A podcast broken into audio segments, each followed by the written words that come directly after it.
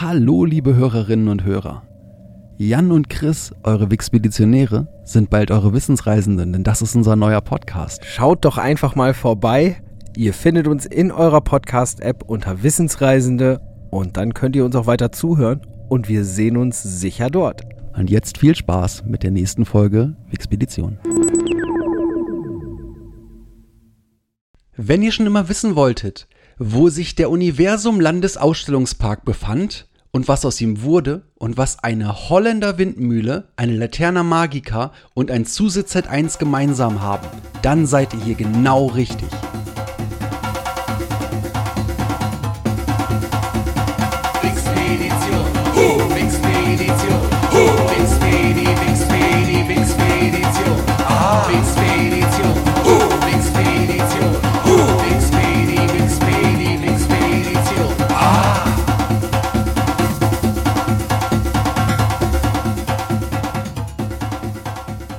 Willkommen beim Podcast, der euch auf eine amüsante Reise durch das Wissen der Menschheit einlädt. Für euch sitzen am Mikrofon so wie jede Woche in der Hauptstelle der Wixpedition der Chris.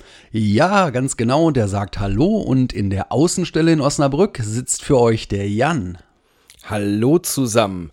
Beim letzten Mal sind wir mit unseren schönen Motorrädern von der Indian Motorcycle Company an der Steilwand gefahren mit hoher, hoher Geschwindigkeit und haben Kunststücke ausgeführt.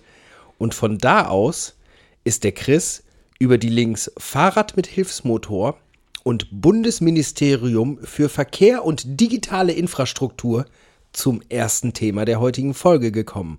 Und los geht's. Ganz genau, mein heutiges Thema ist etwas, das wir noch nie besprochen haben, nämlich eine Straße. Und Eine Autobahn. Nein, das Wobei, ist keine das- Autobahn. Wir haben die Öresund-Verbindung besprochen. Eigentlich ist das auch eine Straße. Ist es nicht Unterirdisch. eine Straße, die über die und unter die? Nein. Und auf der Insel ist es eine Straße. Ja, sagen wir es mal so. Es ist Wie hieß denn die Straße, die du da besprochen hast? Öresund-Verbindung. Da bin ich mir nicht so sicher. Jedenfalls die Straße, über die wir heute sprechen, hat tatsächlich einen ganz regulären Namen und hat ganz reguläre Postadressen und sie heißt Invalidenstraße und sie befindet sich in unserer wunderschönen Hauptstadt in Berlin. Die Invalidenstraße ist dort eine Durchgangsstraße. Sie ist rund drei Kilometer lang und sie hat eine reiche Geschichte. Sie verläuft in ost-westlicher Richtung durch die Ortsteile Mitte und Moabit. Und jeder, der schon mal den neuen Hauptbahnhof in Berlin gesehen hat, war auf jeden Fall schon mal ganz in der Nähe, denn der ist dort auch zu finden. Die Straße hat eine Besonderheit bei den Hausnummern, denn die Hausnummern verlaufen in der sogenannten Hufeisenform von Osten ab der Brunnenstraße nach West zur Straße Altmoabit und zurück. Und das ist tatsächlich ein Ding, das es äh, eine ganze Weile gab, so in der preußischen Stadtplanung, dass es halt hufeisenförmige Nummerierung gab und nicht die springende Nummerierung, wie wir die heutzutage kennen. Der Abschnitt im Ortsteil Mitte gehörte, wenn man das historisch sieht, zum alten Stadtteil Oranienburger Vorstadt. Heute ist das ja alles total zentral, aber es war mal natürlich viel kleiner als Berlin und da war es dann noch quasi Vorstadt. Die Geschichte der Invalidenstraße beginnt schon im 13. Jahrhundert. Dort wurde die Straße das erste Mal angelegt und zu dem Zeitpunkt hieß sie noch Spandauer Heerweg. Und der aktuelle Name geht auf das Invalidenhaus zurück. Und dieses Invalidenhaus wurde zur Versorgung von Kriegsversehrten aus den Schlesischen Kriegen im Jahr 1748 von Friedrich II. errichtet. Also nicht von ihm persönlich, aber er hat es bauen lassen. Der aktuell gültige Straßenname, den kann man zum, zum ersten Mal auf Karten von 1800 ungefähr sehen. Und in den Adressbüchern trägt dieses Invalidenhaus, das namensgebend war für diese Straße, allerdings noch bis zum Jahr 1828 eine andere Adresse, nämlich die Adresse vor dem Oranienburger Tore.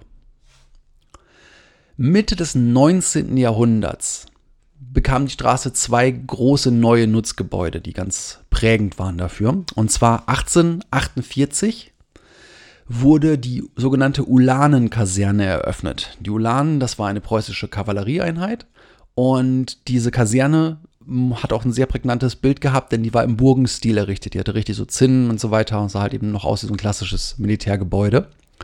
Und ein Jahr später schon kam an der Ecke der Lehrterstraße ein weiteres ikonisches Gebäude dazu, nämlich das sogenannte preußische Mustergefängnis Moabit.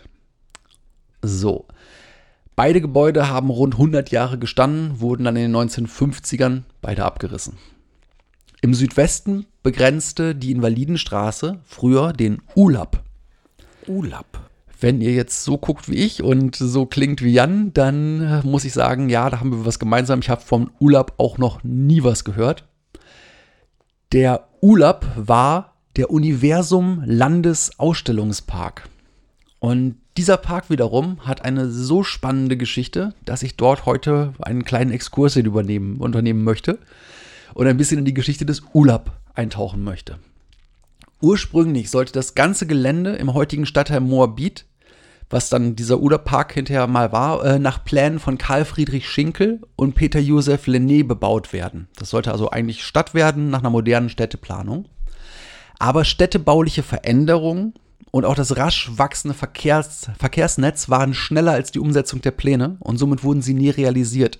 Unter anderem war das so, dass auch plötzlich eine Eisenbahntrasse mit da durchging. Du konntest einfach nicht mehr diesen Stadtteil so entwickeln, wie es geplant war. 1879 dann begann die Geschichte dieser Fläche, die dort, übrig geblieben ist, als Ausstellungsgelände. Dort befand sich nun ein dreieckiges Gelände, das im Dreieck zwischen der Invalidenstraße, der Straße mit dem Namen Altmoabit und dem 1886 eröffneten Lehrter Bahnhof lag. Und dort gab es schon einige Gebäude drauf, aber 1882 gab es dort einen großen Brand und das äh, war dann der Anlass dafür, ab 1883 ein neues Gebäude dort zu entwickeln und zwar einen riesengroßen Ausstellungspalast aus Glas und Stahl. Und äh, die erste Ausstellung, die dort dann abgehalten wurde, war die Deutsche Hygieneausstellung. Und bis zum Bau des heutigen Messegeländes am Funkturm war das ULAB auch als Messegelände aktiv. Dieser Funkturm ist 1926 gebaut worden, 1925 ist äh, dieses Messegelände, was man heute kennt, wenn man halt über die Avus nach Berlin reinfährt, diesen, diesen ähm, Funkturm, das ist ja so ein ikonisches Ding, das kennt man als Berlin-Besucher. Das ist halt das neue Messegelände, das ist halt weiter draußen. So, wir haben jetzt ja die Nutzung als Messegelände. Wir haben aber auch so ein paar unschöne Sachen, die da passiert sind. Nämlich zum Beispiel 1919 wurden auf dem Gelände ermordete Spartakisten aus dem Zellengefängnis Lehrter Straße ähm, und den Moabiter Kasernen und dem Kriminalgericht verscharrt. Was für Gefangene? Äh, Spartakisten, marxistische Sozialisten. Ah, die wurden nach dem Ersten Weltkrieg verfolgt und ähm, die sind halt eben an verschiedenen oder in verschiedenen Justizeinrichtungen halt, äh, sag mal, entsorgt worden und dann auch dort auf dem Gelände einfach wild verscharrt worden. Das äh, fand man dann 1927 heraus, als man dort äh, Elektrifizierungsarbeiten vornahm, also Stromleitungen verlegte äh, für die Stadtbahn und auf dem Gelände 126 Leichen gefunden hat. Das ist viel. Richtig. Und auch 1933 war wieder so ein Punkt, wo äh, wieder Unschönes passiert ist auf diesem Gelände. Nämlich war es dort so, dass die Sturmabteilung der NSDAP unter dem Restaurant, unter dem, dem Messerestaurant, das es dort gab, eine Folterkammer eingerichtet hat. Im März desselben Jahres, 1933, wurde dort zum Beispiel der Rechtsanwalt Günther Joachim so grausam gequält, dass er nach wenigen Tagen seinen Misshandlungen erlag. Ab 1936 gab es dann wieder eine neue Nutzung für das Gelände. Und zwar wurde dort ein Freiluftmuseum eingerichtet. Und zwar das Freiluftmuseum der Deutschen Luftfahrtsammlung Berlin.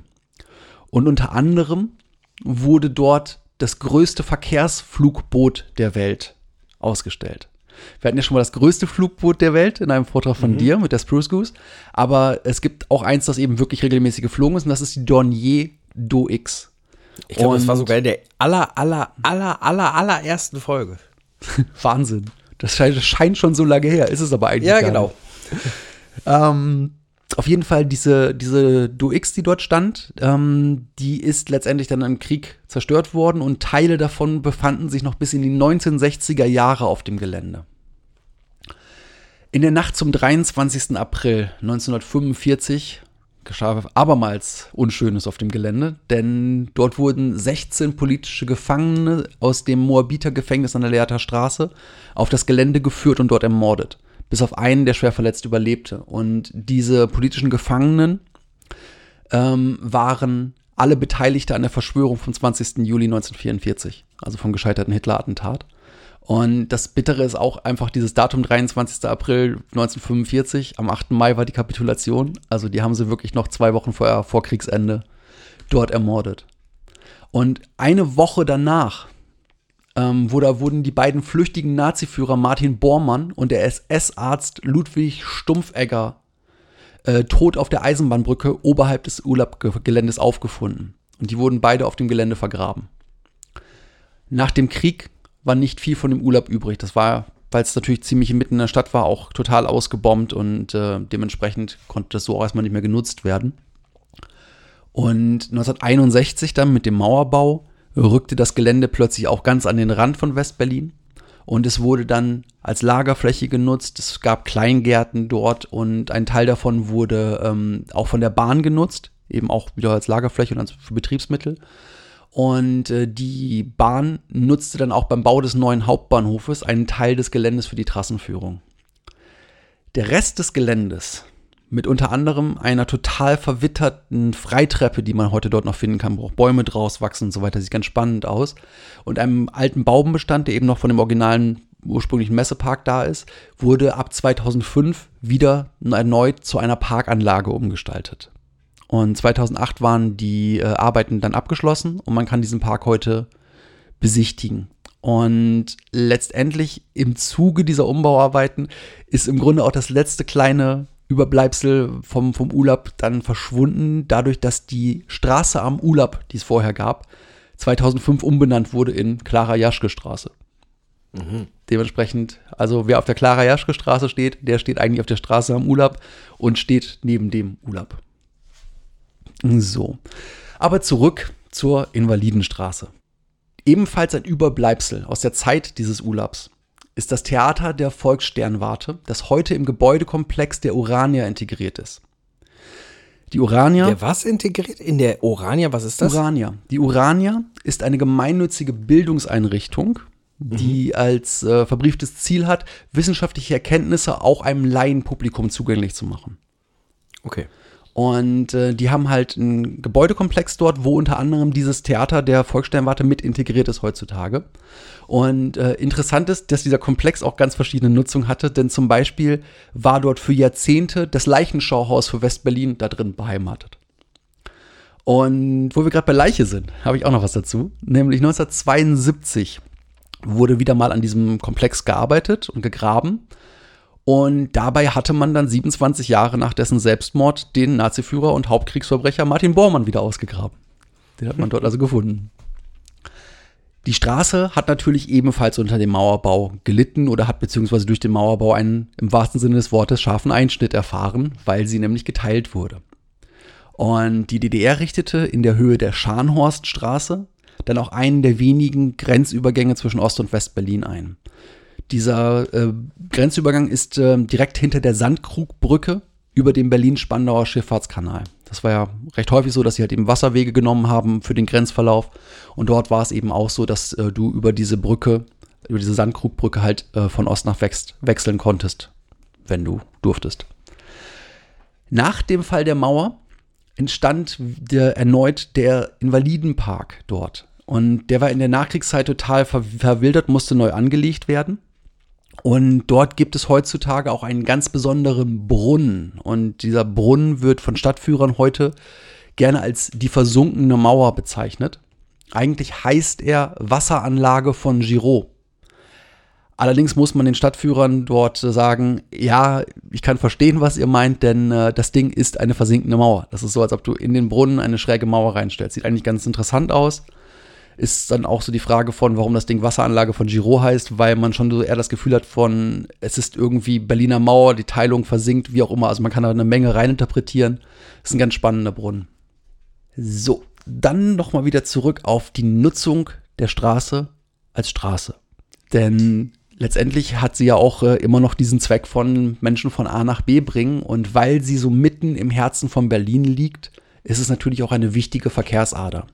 Und das war sie auch schon früh und so wurde sie früh auch schon mit der Straßenbahn erschlossen. Im Westen gab es dort die alte Linie 44, im Osten die Linien 1, 11, 46 und 70, die auf der Straße fuhren.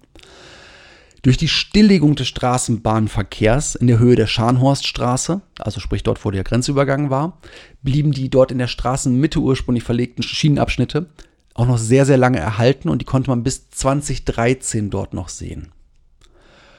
Nach der Wende ist die Invalidenstraße natürlich wieder zusammengewachsen ähm, und wie ich schon sagte, ist eine der wichtigsten Ost-West-Verbindungen. Einfach immer noch. Und das auch noch umso mehr, denn ab Juni 2011 wurde die Straßenbahn wieder verlängert und zwar vom Nordbahnhof die Invalidenstraße durch bis zum Hauptbahnhof. Das ist ein Vorhaben, das eigentlich schon viel früher nach der Wende hätte passieren sollen, aber die Anwohner haben sich mit Händen und Füßen dagegen gewehrt. Die wollten nicht einfach noch mehr Verkehr, nicht noch eine rumpelnde Straßenbahn dazu. Hat alles nichts genutzt, denn es wurde zum einen die Straßenbahn dorthin gelegt und zum anderen wurde gleichzeitig auch dieser Abschnitt vierspurig ausgebaut. Und durch den Ausbau und hat es noch was anderes gegeben. Wir ein Projekt, das auch sehr, sehr lange ähm, verfolgt wurde und das damit endlich fertiggestellt wurde. Nämlich der sogenannte Berliner Innenstadtring ist damit jetzt komplett geschlossen worden. Dieser Berliner Innenstadtring heißt Innenstadtring, weil er innerhalb der Autobahnringe liegt. Und ähm, er ist tatsächlich, wenn man das Rote Rathaus als Mitte nimmt, ziemlich ringförmig genau dort drumherum. Und jetzt im neuen Verlauf läuft er wie folgt. Der Innenstadtring verläuft vom Hauptbahnhof wenn wir im Uhrzeigersinn schauen, über die Invalidenstraße, die Caroline-Michaelis-Straße, die Julie-Wurfthorn-Straße, die Bernauer Straße, die Eberswalder Straße, die Danziger Straße, die Petersburger Straße, die Warschauer Straße, die Oberbaumbrücke, die Oberbaumstraße, die Skalitzer Straße, die Gitschiner Straße. Dann am, auf der nördlichen Fahrbahnroute am Hallischen Ufer und am Reichpietsch-Ufer und auf der südlichen Fahrbahnseite am Waterloo-Ufer, dem Tempelhofer Ufer und dem Schöneberger Ufer. Dann geht es durch den TTS, durch den Tunnel Tiergarten Spreebogen zurück zum Hauptbahnhof. Wenn man das Ganze einmal rumherum fahren möchte, dann ist das schon sportlich, wenn man das Fahrrad nimmt, denn es sind ins, insgesamt 17,5 Kilometer. Aber es ist ja, und wenn man das Auto nimmt, ist es auch sehr sportlich, weil es ist in Berlin und da steht man. Ganz genau, da kann man schön mal so in der kompletten Innenstadt stehen. Genau. Herrlich. Es ist zusätzlich vorgesehen, langfristig auch noch unter der Invalidenstraße den Verkehr auszubauen, denn dort soll die neue U-Bahn-Linie U11 vom Hauptbahnhof in Richtung Osten entlang gehen. So viel zur eigentlichen Straße. Gucken wir uns noch so ein paar historische Gebäude an, die man an der Straße finden kann. Und zwar fangen wir mal an mit der Invalidenstraße 3. An der Invalidenstraße 3 findet sich die Elisabethkirche. Diese Elisabethkirche ist 1834 vom preußischen Hofarchitekten Karl Friedrich Schinkel gebaut worden. Schinkel haben wir hier so als Osnabrücker, Nahosnabrücker ja auch das Ding, dass wir sogar einen Stadtteil haben, der nach ihm benannt ist. Mhm. Ähm, der war ja nun wirklich der, der preußische Architekt schlechthin. Und diese Kirche, die er gebaut hat, ist dementsprechend auch nicht einfach so eine normale Kirche, wie man sich die vorstellt. Sie sieht aus wie ein antiker griechischer Tempel. Sie hat so einen Portikus vorne, also sprich dieses dreieckige Ding, was vor dem Eingang steht, was von Säulen getragen wird, steht auf sechs Säulen. Sie hat keinen Kirchturm und sieht halt wirklich sehr schnieke aus. Allerdings wurde sie im Krieg von Phosphorbomben getroffen und dabei total verwüstet. Sie ist dann die komplette Zeit der deutschen Teilung in der DDR einfach stehen gelassen worden, verwilderte, hat das Glück gehabt, dass sie nicht gesprengt wurde, um Platz zu machen. Und somit wurde sie nach der Wende komplett restauriert. Sieht es wieder richtig schick aus. Ist auch ein tolles Gebäude. Es ist schön, dass es gerettet werden konnte. Und es ist auch nicht wieder als Kirche in Betrieb genommen worden, sondern ist Kulturraum. Dann gehen wir mal weiter zu 158. Die ist gar nicht so weit, die ist nämlich auf der anderen Straßenseite. Wir sind ja in dem U-förmigen System.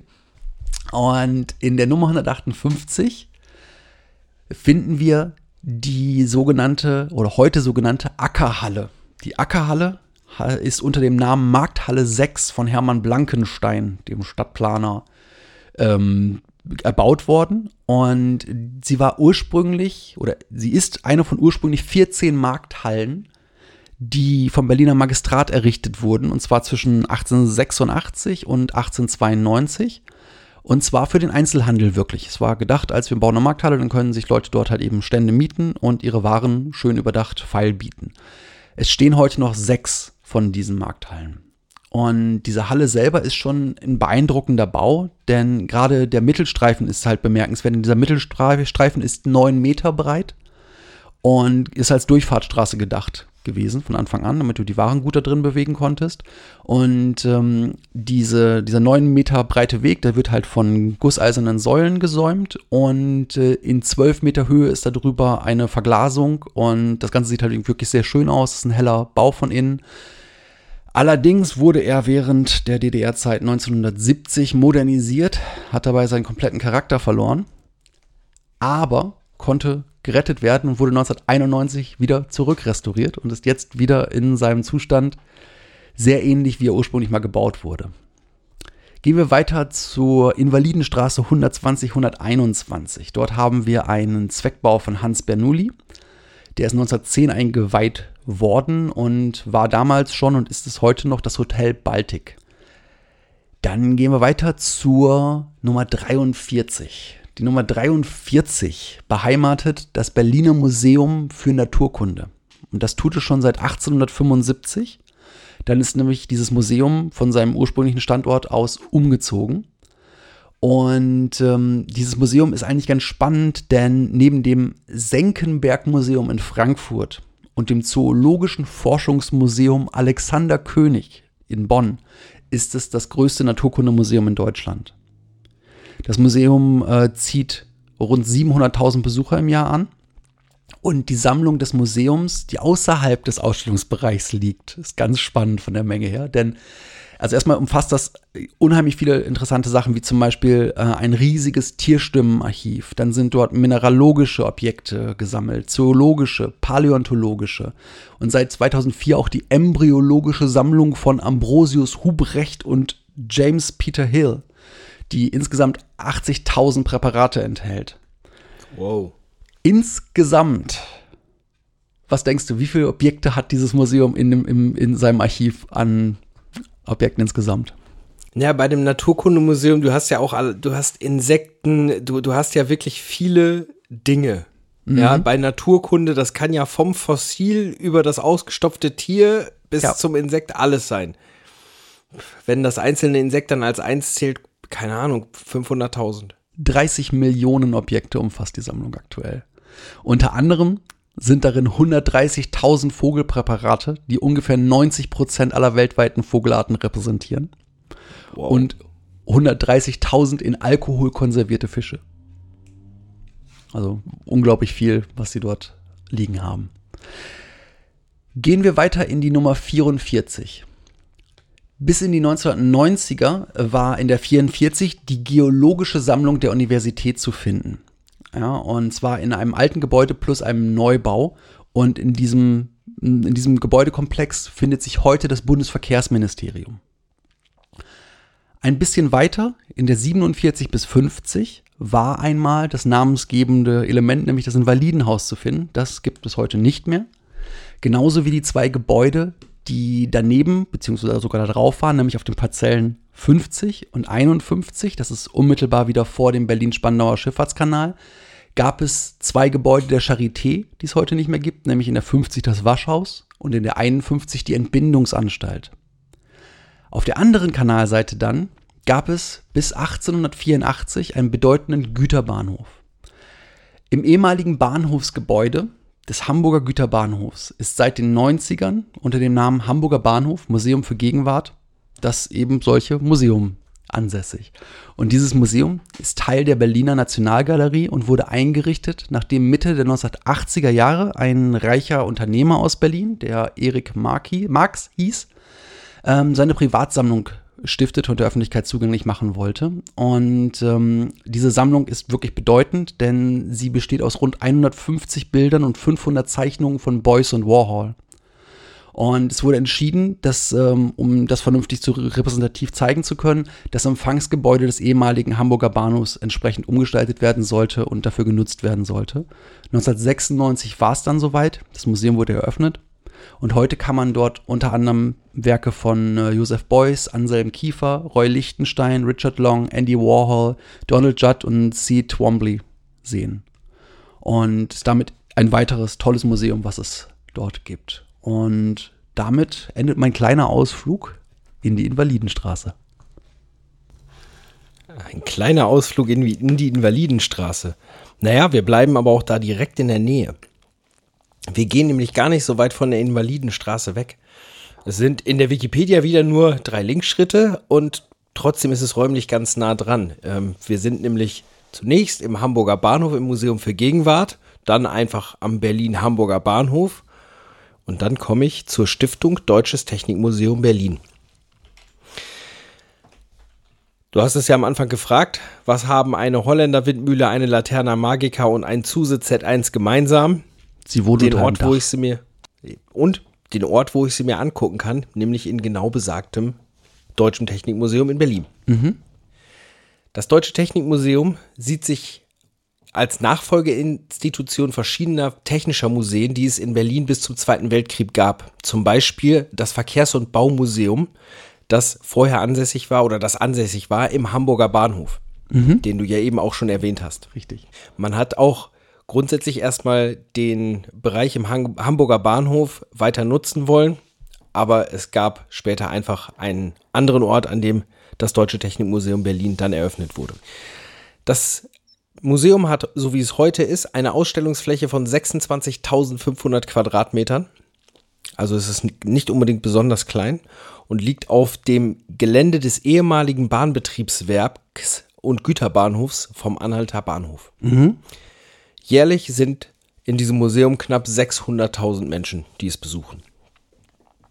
Thematischer Schwerpunkt sind die drei großen Verkehrsbereiche Schienenverkehr, Luftfahrt und Schifffahrt mit jeweils ungefähr 6000 Quadratmeter Ausstellungsfläche. Das Museum möchte möglichst alle Bereiche der Technik darstellen und verfügt deshalb nicht nur über diese drei Hauptausstellungen, sondern auch noch diverse weitere Dauerausstellungen zu technischen Themen. Und es versteht sich als kulturgeschichtliches Technikmuseum. Es geht also darum, technische Entwicklungen in ihren Wechselwirkungen zur gesellschaftlichen, wirtschaftlichen und politischen Geschichte darzustellen. Wo kommt das Museum her? Das ist noch gar nicht so alt, denn es wurde 1982 gegründet und 1983 eröffnet. Es ist nicht gelungen, das Verkehrs- und Baumuseum im Hamburger Bahnhof als Standort zu erhalten. Ich hatte es ja eben schon gesagt, es, das Museum liegt auf einem ehemaligen Gewerbe- und Bahngelände von 1874, auf dem sich das Bahnbetriebswerk mit zwei Ringlokschuppen und die Verwaltungsgebäude der Markt- und Kühlhallengesellschaft befinden. Dieses historische Bauensemble ist auch ein wichtiges Objekt des Museums. Im Innern sind nämlich zum Teil noch originale Details wie die Spillanlage in den Lokschuppen oder eine Pferdetreppe im Gebäude der Markt- und Kühlhallengesellschaft erhalten. Am 1. September 1996 wurde es offiziell umbenannt oder wurde es offiziell benannt als Deutsches Technikmuseum Berlin und es wurde auch 1996 ein Neubau begonnen. Im Zuge dieses Neubaus gab es einen ganz besonderen Tag, nämlich den 8. Mai 1999, denn an diesem Tag wurde das Wahrzeichen des Museums angebracht und zwar ist das Wahrzeichen dieses Museums ein Rosinenbomber. Also eine Douglas C-47B Skytrain. Das Ganze wurde offiziell übergeben am 21. März 2001, also das Museum. Und die offizielle Einweihung erfolgte dann am 14. Dezember 2003. Ich finde, du solltest noch zu der Skytrain auf jeden Fall sagen, dass die extrem toll in Szene gesetzt ist. Die steht nämlich nicht einfach nur vor dem Museum, sondern sie hängt vor dem Museum. Sie ist Stimmt. draußen so, als ob sie fliegen würde, angebracht. Das sieht wirklich toll aus. 2002 wurde die Stiftung Deutsches Technikmuseum Berlin gegründet. Dazu gehören unter anderem auch das Science Center Spektrum und von 2002 bis 2016 die Archenhold Sternwarte oder auch das Zeiss Großplanetarium im Stadtteil Prenzlauer Berg. Was gibt es dort zu sehen? Und als selber technikbegeisterter Mensch, der noch nie dort gewesen ist, nachdem ich es gelesen habe, wir sollten da mal zusammen hinfahren und sollten da mal durch. Sehr, sehr gerne. Ich war zweimal bis jetzt dort. Und es ist eins von diesen Museen, äh, wo man erstens gerne nochmal reingeht und das zweitens auch einfach von der Sammlung her so groß ist, dass man, wenn man nicht einfach nur durchjoggen möchte, sondern sich auch mal Zeit nehmen möchte, sich Dinge anzusehen, sich vielleicht auch mal ein bisschen was durchzulesen oder was ich sehr toll finde, sich dort Sachen zeigen zu lassen. Denn viele der, der Exponate sind im, also im betriebsfähigen Zustand und werden eben auch gerne gezeigt. Ähm, dann kann man da auf jeden Fall häufiger reingehen. Denn gerade dieser Lokschuppen alleine, was sie da an, an Dampfloks und so weiter drin haben, das ist einfach irre. Es macht wirklich wahnsinnig Spaß. Es ist toll gemachtes, modernes, schönes, großes Museum. Also das schreiben wir uns mal auf den Zettel. Wir waren ja schon im Technikmuseum in London zusammen und wollten eigentlich beide schon nicht wieder weg. Ich glaube, das könnte hier ähnlich werden. Genau. Im Bereich Straßenverkehr hat das Museum natürlich bei 6000 Quadratmeter schon eine Menge zu bieten. Die Sammlung umfasst mehr als 270 Kraftfahrzeuge und zwar vom Dampfwagen aus dem Jahr 1883 bis zum NSU Ro 80 nochmal genauso viele Motorräder, circa 400 Fahrräder, 20 Pferdekutschen und Schlitten, die auch noch zum Bestand gehören. Hinzu kommen nochmal bedeutende Einzelsammlungen, wie zum Beispiel die Zündab Werkssammlung. Die Firma war mir gar nicht bekannt. 1984 ist die Firma Konkurs gegangen und das war einer der größten oder ich glaube sogar der größte deutsche Motorradhersteller, den es gab. Seit 2011 werden 39 Fahrzeuge aus der gesamten Sammlung in einer Einzelausstellung, nämlich Mensch in Fahrt, gezeigt. Die ist an der Ladestraße des Museums in einem früheren Schuppen untergebracht. Und diese Ausstellung oder dieser Ausstellungsteil soll zeigen, wie Automobilität den Alltag verändert hat und erinnert auch an Berlin als frühes Zentrum der deutschen Autoindustrie, was es ja heute inzwischen nicht mehr ist, aber da ähm, zumindest in frühen Zeiten der Automobilindustrie gewesen ist. Unter anderem wird das gemacht durch Erinnerungen an heute vergessene Automobilfirmen und deren Konstruktion. Zum Beispiel Dreiräder, Kleinwagen, Stromlinienfahrzeuge, Elektrofahrzeuge oder auch mal das ein oder andere Amphibienfahrzeug. Im Jahr 2017 hat das Deutsche Technikmuseum begonnen, in seinen Sammlungen nach Objekten zu suchen, die eventuell während der NS-Zeit vor allem jüdischen Eigentümern zu Unrecht entzogen wurden und die Sammlung der historischen Kraftfahrzeuge ist die erste, die seitdem auf ihre Provenienz hin überprüft wird. Mhm. Im Bereich Schifffahrt hat das Museum die Ausstellung Lebenswelt Schiff zu bieten. Und zwar sieht man dort 10.000 Jahre Schifffahrtsgeschichte anhand von rund 1100 Exponaten auf mehreren Etagen.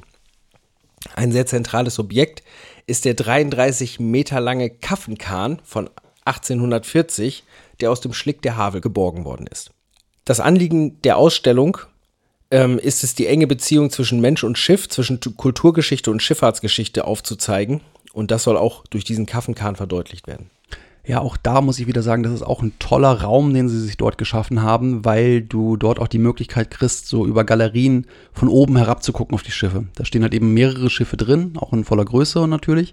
Und ähm, das ist ganz spannend, wenn man mal meinetwegen ein kleines Segelschiff von oben betrachten kann, wirklich aus der Masthöhe, wie das dann aussieht. Man kriegt ein ganz anderes Gefühl für die Proportionen, weil man quasi in seinem Rundgang oben anfängt und immer weiter runterkommt zu den Schiffen und letztendlich dann irgendwann auf der Ebene der Decks ist und dann tatsächlich sogar noch runter kann quasi und sich die Kiel angucken kann. Und ähm, das war doch mal recht spannend, Schiffe aus einer ungewohnten Perspektive sehen zu können. Im Bereich der Schifffahrt gibt es auch noch weitere Ausstellungsteile zur Theorie des Schiffs mit Fragen zur Strömungstechnik, zu Längsfestigkeit und zur Effektivität von Schrauben oder Radantrieb. Äh, Bereiche zur internationalen Hochseeschifffahrt und ihre kulturgeschichtliche Bedeutung oder auch zur Sportschifffahrt.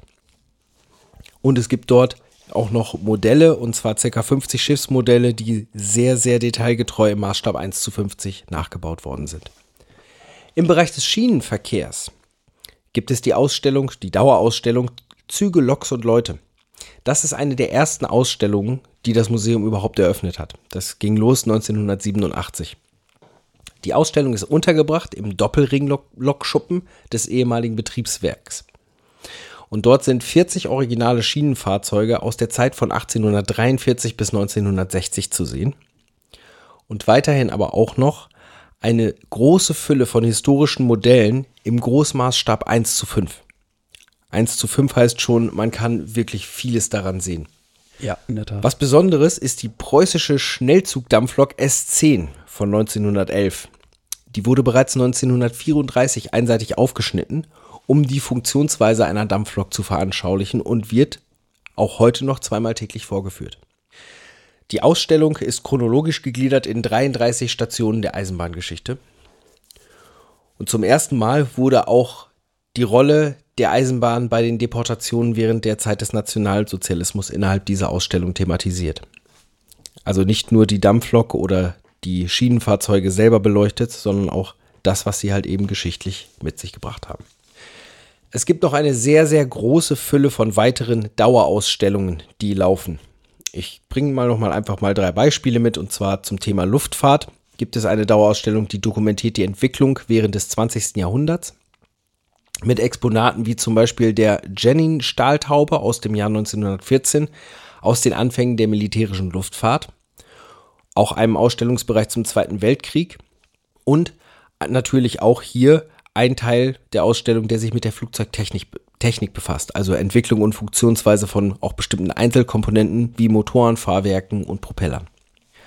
Es gibt eine größere Ausstellung zum Thema Rechen- und Informationstechnik. Dort sicherlich was ganz Besonderes, der Teil, der das Lebenswerk Konrad Zuses beleuchtet. Denn zu sehen sind fast alle von ihm gebauten Rechner, zumindest als Nachbau, von der Z1 bis zur Z31 sowie zum Beispiel auch das Originalbuch mit der Programmiersprache Plankalkül. Interessanterweise, weil eben auch der Mensch Konrad Zuse mit beleuchtet wird, sind nicht nur seine Rechner oder seine Programmiersprache dort zu sehen, sondern auch einige seiner abstrakten und expressiven Gemälde. Und wie ich es am Anfang schon sagte, die Laterna Magica. Es gibt auch eine Geschichte zu, ähm, eine Ausstellung zur Geschichte der Filmtechnik. Und zwar vom mittelalterlichen Guckkasten über die Laterna Magica bis zum modernen Filmprojektor sind da auch mehrere hundert Objekte zu sehen. Weiterhin sehr schön, wenn man auf der Seite vom Technikmuseum ist, es gibt auch einen relativ großen Online-Bereich. Also es gibt einerseits Online-Ausstellungen. Aktuell läuft dort die Ausstellung Nächster Halt 1900 über Schienenfahrzeuge. Es gibt allerdings im Bereich der Online-Ausstellungen auch sogenannte Stories, ähm, die man sich einfach anschauen kann, ähm, mit sehr, sehr schönen Bildern, wie auch zum Beispiel, ähm, was ist eine Dampfmaschine, Mensch und Technik oder auch Metropolregion Berlin-Brandenburg. Und schlussendlich gibt es selbstverständlich auch noch die Möglichkeit, einfach per Suche sich diverse der Exponate anzuschauen. Mhm. Was das Museum macht, was ich sehr, sehr hübsch fand, war, es gibt das Objekt des Monats. Jeden Monat gibt es nämlich, es gibt eine Seite, da sind einfach zwölf Objekte zu sehen und jeden Monat kommt ein neues dazu und dann wird kurz ein Objekt vorgestellt aus diesem Museum. Und das Objekt, äh, was ich hier sehe, für zum Beispiel den Juli noch, wusste ich gar nicht, dass es gibt, ein Bildplattenspieler aus dem Jahr 1970. Mir war nicht bewusst, dass noch vor dem Magnetband auch Bildinformationen auf Platte festgehalten worden sind. Sprich, direkt schon mal wieder was gelernt und das nur durch einen Klick und das Objekt des Monats. Also schaut euch die, auch die Webseite mal an und wir zwei machen uns einen Termin, wann wir da hinfahren. Klingt sehr gut. Ich finde auch so eine Webseite ist wieder so ein guter Anlaufpunkt für Neugierige. Auf jeden Fall. Ich muss sagen, ich finde die Webseite vom Deutschen Technikmuseum ist wirklich schön gemacht und es lohnt sich vielleicht auch einfach mal ab und zu hinzugehen und neugierig zu sein, was sie gerade wieder als Objekt des Monats ausgegraben haben. und so viel zum Deutschen Technikmuseum in Berlin. Übrigens im Vormonat war es ein Baum David Pro System 90. Weißt du, was das ist? Nein. Das ist ein nach einem kleinen Rechner. Es ist ein Rechner von 1992 für den schlappen und lumpigen Preis von knapp 30.000 Mark der wahnsinnig klein ist und nichts anderes kann als Texteingabe und Textausgabe. Aber in Blindenschrift. Das ist ah. einer von den Blindencomputern, die auch äh, dir die Möglichkeit geben, halt Text in Blindenschrift auf so, einem, auf so einem Streifen auszulesen, damit du das lesen kannst und mit Programmen in Bezug auf Textverarbeitung arbeiten kannst. Sehr cool. Also sehr, sehr spannend. Man findet dort tolle, tolle Sachen. Guckt einfach mal drauf. Gut, damit kommen wir dann heute auch zum Ende unserer heutigen Folge. Und als kleine Vorschau, wie immer, kann ich euch schon sagen, wohin die Reise von der Stiftung Deutsches Technikmuseum Berlin weitergegangen ist. Nämlich zu einem Gerät, das Jan schon kurz erwähnt hat. Der Z1, der legendäre Rechner von Konrad Zuse. Und dann über den Erfinder selbst, Konrad Zuse, zu einem weiteren Thema, mit dem ich dann euch in der nächsten Folge beglücken werde. Bis dahin. Also ihr dürft gespannt sein ob es sich um Rechnertechnologie oder abstrakte Malerei handelt. Ja, oder vielleicht doch um was ganz anderes. Oder um was ganz anderes. Jedenfalls möchte ich euch jetzt schon einladen, eure Neugier immer schön zu befriedigen und auch in der nächsten Folge wieder dabei zu sein. In der Zwischenzeit dürft ihr uns gerne mal Kommentare, Hinweise, Lob und Kritik dalassen. Das könnt ihr auf allen sozialen Medien und natürlich auch immer gerne bei Apple Podcasts. Dort könnt ihr uns auch mit Sternen auszeichnen. Und froh machen könnt ihr uns damit. Durch mit Sternen. Sternauszeichnung, ganz genau. Richtig. Für heute verabschiedet sich hier aus der Hauptstelle im lauschigen Lotte der Chris. Und aus der Außenstelle im schönen Osnabrück der Jan. Bleibt immer schön neugierig, kommt gut an, wo auch immer ihr hin wollt. Ganz genau. Macht's gut, bis zum nächsten Mal. Tschüss.